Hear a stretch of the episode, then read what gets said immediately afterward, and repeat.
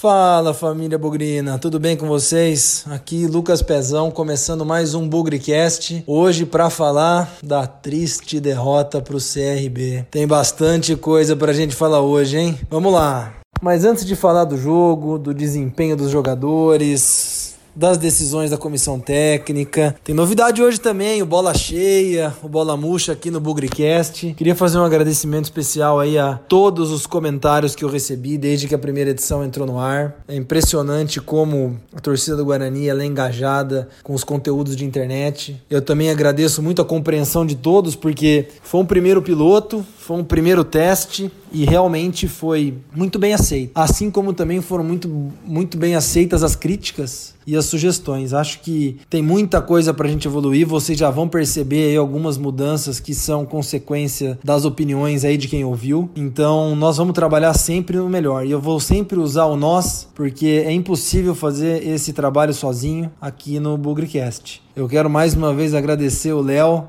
que tá dando um duro danado com arte. Vocês já vão ver aí, estamos disponível no Spotify, como era o nosso plano. Ele trabalhou bastante na elaboração das plataformas, então, mais uma vez, um agradecimento especial. Esse, esse Bugrecast cada vez mais é nosso e continuaremos evoluindo. Tem bastante coisa pela frente, muitas ideias, muitos planos. As opiniões foram muito positivas. Agradecer todos os ouvintes e torcer para que cresça, torcer para que essa brincadeira seja cada vez mais identificada com a torcida do Guarani. Todo mundo possa ver aqui um canal para se falar de Guarani, para se discutir, para ter opiniões diferentes, menos profissionais que a imprensa e mais passionais como um torcedor, porque no fim do dia é assim que todo mundo se sente quando vê um jogo, quando lê uma notícia ou quando comemora um gol. Então, aqui é um espaço de torcedor torcedores para torcedores. Aqui, se tiver jogador perna de pau, nós vamos falar que é perna de pau, não encher a voz e falar, oh, esse é um bom jogador, sem nunca talvez ter visto o atleta. Então é isso, turma. Antes de falar do jogo, dessa derrota para o CRB, fica aqui o meu agradecimento a todo mundo que ouviu, a todas as sugestões, críticas, elogios, e um agradecimento especial mais uma vez ao Léo, porque esse trabalho tá dando trabalho. Bom, então vamos para a parte que a gente gostaria que fosse bem diferente, né? Vamos falar do jogo.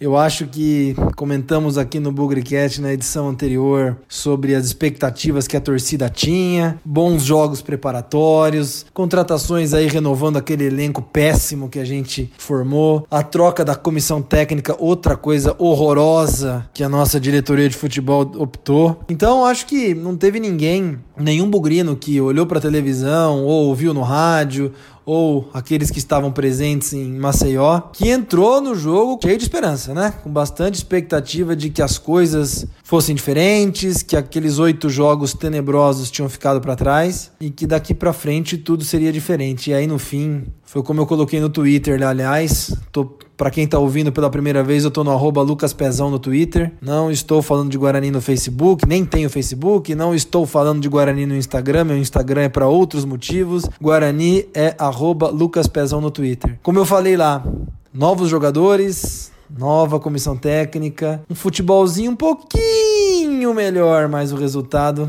a mesma coisa. Outra derrota, quinta derrota consecutiva, penúltimo lugar garantido e felizmente garantido porque o Vitória fez o favor de perder em casa na terça-feira pro Cuiabá, então não tem risco de passar a gente e a gente terminar a rodada na lanterna. Então, toda aquela expectativa, apesar de alguns momentos melhores, toda a expectativa foi por água abaixo e infelizmente naquela história de ganhar um jogo a cada dois para fugir da queda, nós já perdemos o jogo do parzinho que a gente tinha de começo. Agora nós temos que ir para Ribeirão Preto e ganhar do Botafogo de um jeito ou de outro.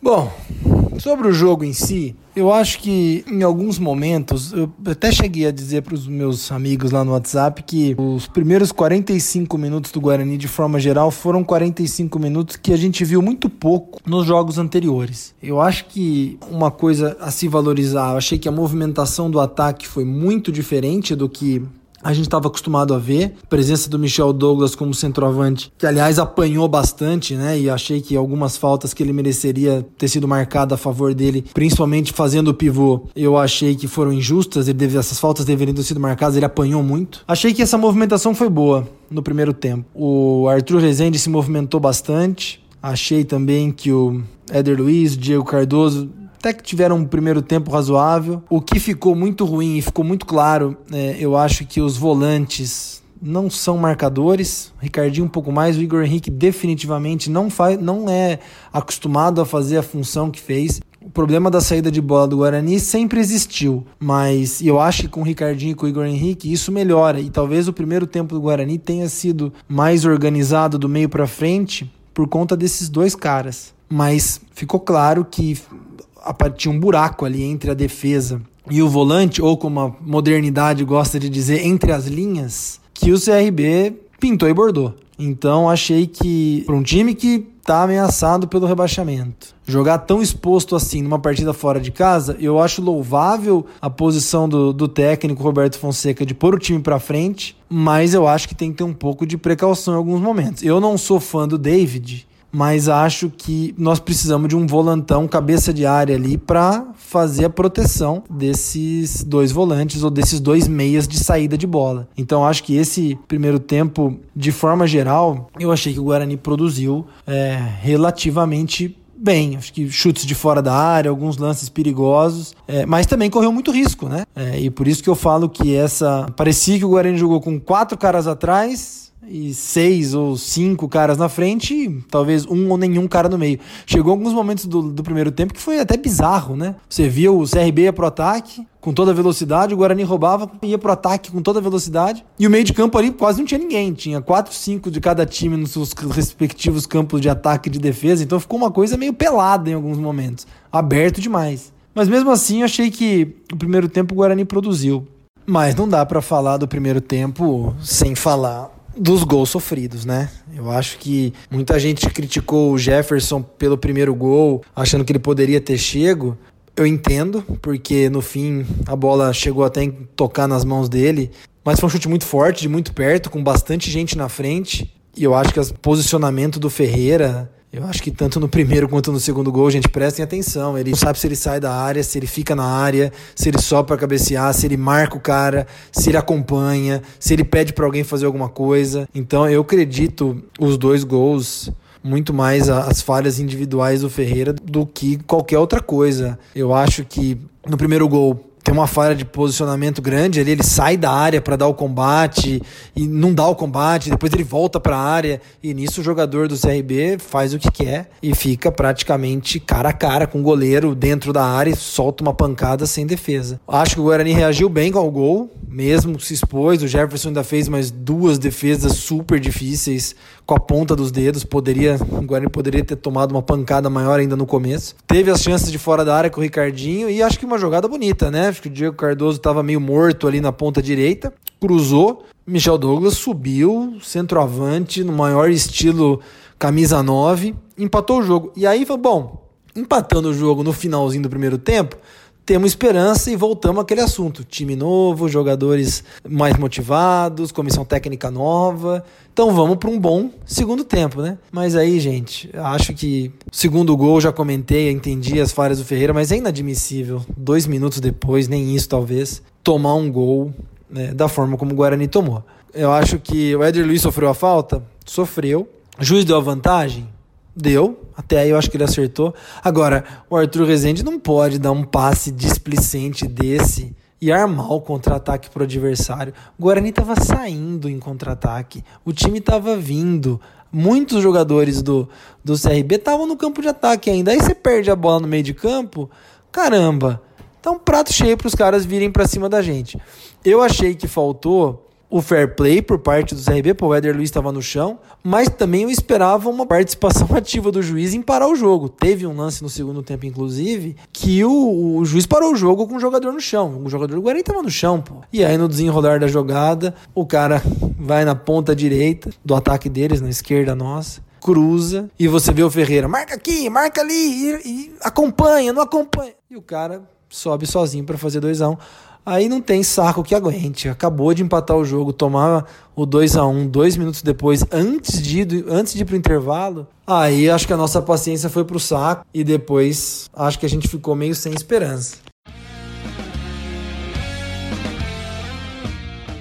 Na volta para o segundo tempo, aí infelizmente é quando a gente vê que o Guarani não mudou. Uma das coisas que a gente mais criticava nos trabalhos, no trabalho anterior, nas primeiras oito rodadas, era que o segundo tempo do Guarani era morto, seja por decisões erradas do Eutrópio, seja porque o time cansava. E aparentemente o time cansou de um jeito, enfim, voltou a ser aquela molenguice, aquela preguiça que era antes. O Arthur Rezende, coitado, não conseguiu correr 15 minutos, já teve que sair. O Éder Luiz correndo, caindo, com cãibra, também não, não produziu. Diego Cardoso saiu com 15 minutos, o Guarani morreu. segundo tempo foi aquilo que a gente estava acostumado a ver, pouquíssima criação, pouquíssima objetividade. Não passou também tanto sufoco assim, foi um jogo morno e eu acho que esse foi o sinal de alerta mais grave. No segundo tempo, nós voltamos a ser aquilo que nós éramos antes da parada para a Copa América. Eu acho que nós contratamos aí o Vitor Feijão, que ficou esquentando o banco, não sei por que não entrou. Acho que tinha espaço para ele, principalmente no lugar do Éder Luiz, que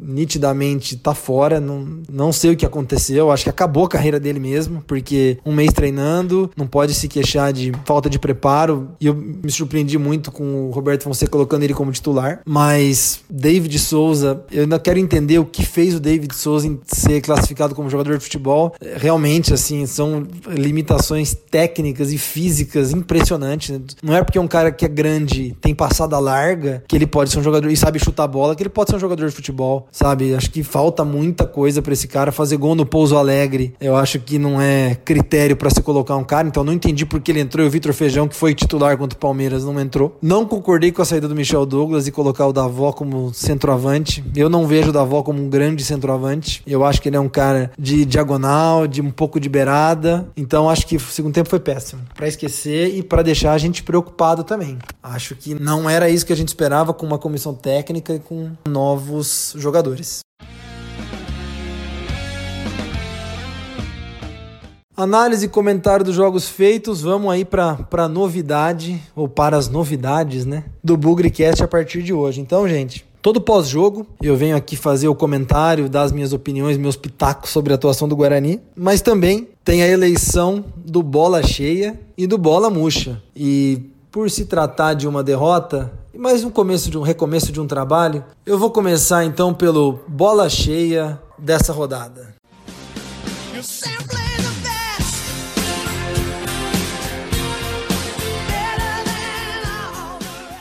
E o bola cheia de hoje, dessa infelizmente derrota para o CRB por 2 a 1 eu escolhi o, zagueiro Luiz Gustavo. Eu achei um cara firme, um cara consciente do que estava fazendo em campo, não tem muita estatura, mas eu acho que apesar da, das nossas derrotas virem de falhas individuais da defesa, principalmente do Ferreira, e um pouco do posicionamento das laterais, os volantes desprotegidos, eu achei que em meio a toda essa confusão defensiva ele foi muito bem. Então gostaria aí de reconhecer o Luiz Gustavo como o bola cheia da derrota, apesar do tropeço, para uma estreia, pouco entrosamento. Achei que ele fez uma partida de bastante solidez e, e bastante confiança.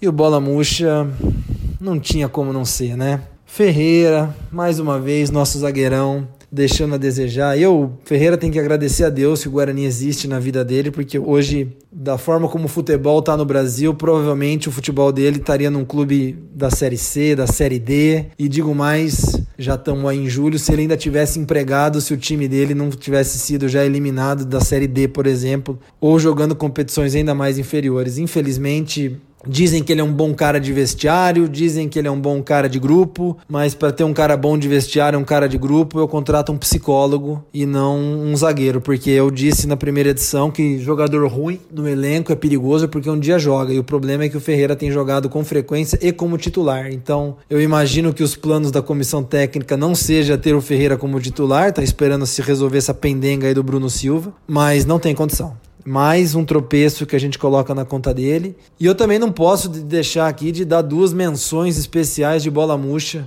ao Arthur Rezende, pelo amor de Deus, um jogador cheio de atadura no, no punho, tatuagem, gracinha para lá e para cá, mas efetividade mesmo, um monte de passe errado, armou o contra-ataque do segundo gol do CRB, fisicamente um trapo, não consegue jogar mais do que 60 minutos, então muito ruim. E outra menção especial ao seu Éder Luiz. Eu quero saber onde foi parar o Éder Luiz. Será que chegou o fim da carreira desse rapaz? E teve sucesso na vida, hein? Jogador veloz, jogador de títulos em outros clubes, mas hoje, e hoje não, né? Ultimamente, pelo amor de Deus, teve um lance lá no segundo tempo, num cruzamento na área, ele ficou com medo que a bola bateu nele. Parece que ele se assustou. Poxa, jogador experiente, jogador profissional, jogador tarimbado lugar de Ferreira, o lugar de Éder Luiza no banco. E se o seu Arthur Rezende não abrir o olho, ele é o próximo também, porque esses três foram muito, muito mal. Então é isso, pessoal. Espero que vocês tenham gostado da segunda edição do Bugrecast, de alguns efeitos aí que a gente colocou, bola murcha, bola cheia, o Spotify também. Por favor, ajudem a divulgar esse trabalho. Novamente, críticas, sugestões. Estamos sempre abertos aqui às suas opiniões, aos seus comentários. Esse é um espaço da torcida do Guarani, não é do Lucas, não é do Léo. É um espaço, um novo conteúdo que a gente gera aqui. Infelizmente, o nosso primeiro pós-jogo é de derrota, mas Semana que vem tem Ribeirão Preto, semana que vem tem Botafogo. Quem sabe? Eu aprendi com meu avô que o Guarani era um time mentiroso desde a época que ele jogava nos anos 30, nos anos 40. Quem sabe? Joga mal contra os times mais inferiores e contra o Botafogo que tá lá em cima da tabela. O Guarani não joga melhor, não volta de Ribeirão Preto com três pontos. E que enfim a gente volte a sorrir um pouco. Obrigado, obrigado a todos. Fiquem atentos que nos próximos dias vem mais novidade por aí.